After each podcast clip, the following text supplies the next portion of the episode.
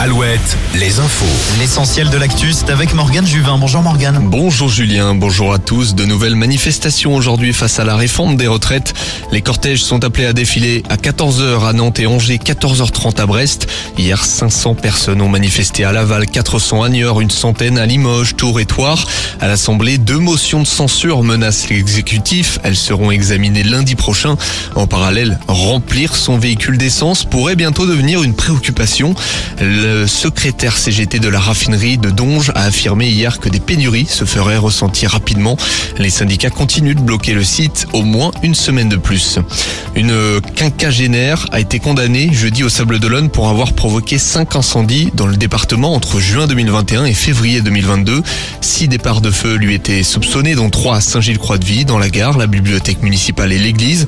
Le sans domicile fixe a nié et celui de l'église euh, euh, a nié celui de l'église et aucune preuve de son implication n'a été avérée. La guerre en Ukraine, Vladimir Poutine est visé par un mandat d'arrêt de la Cour pénale internationale, un mandat d'arrêt pour crimes de guerre et déportation d'enfants.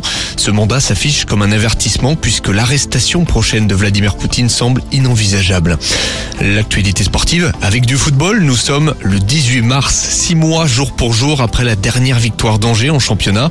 Les Angevins qui vont tenter de briser la malédiction ce soir à Lens. Sur les pelouses de rugby, le 15 de France va tenter de finir en beauté aux Six Nations.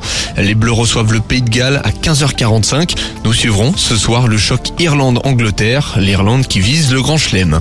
Place au quart de finale de la Coupe de France de basket. Le Mans reçoit Dijon cet après-midi. Ce sera au tour de Cholet à 20h30 sur le parquet de Lasvel. En Ligue féminine, notons la réception de Montpellier ce soir à La Roche-sur-Yon. Un mot de volet avant la météo. Les clubs de Liga suivront très attentivement le choc entre le leader et le dauphin. Et puis, autre rencontre, Saint-Nazaire reçoit Montpellier et Poitiers joue chez la Lanterne Rouge Cambrai. Le leader tour, le dauphin Nantes. Alouette, la météo.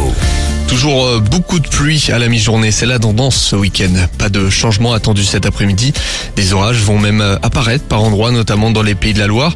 Euh, Côté Mercure, il fera entre 12 et 16 degrés au meilleur de la journée.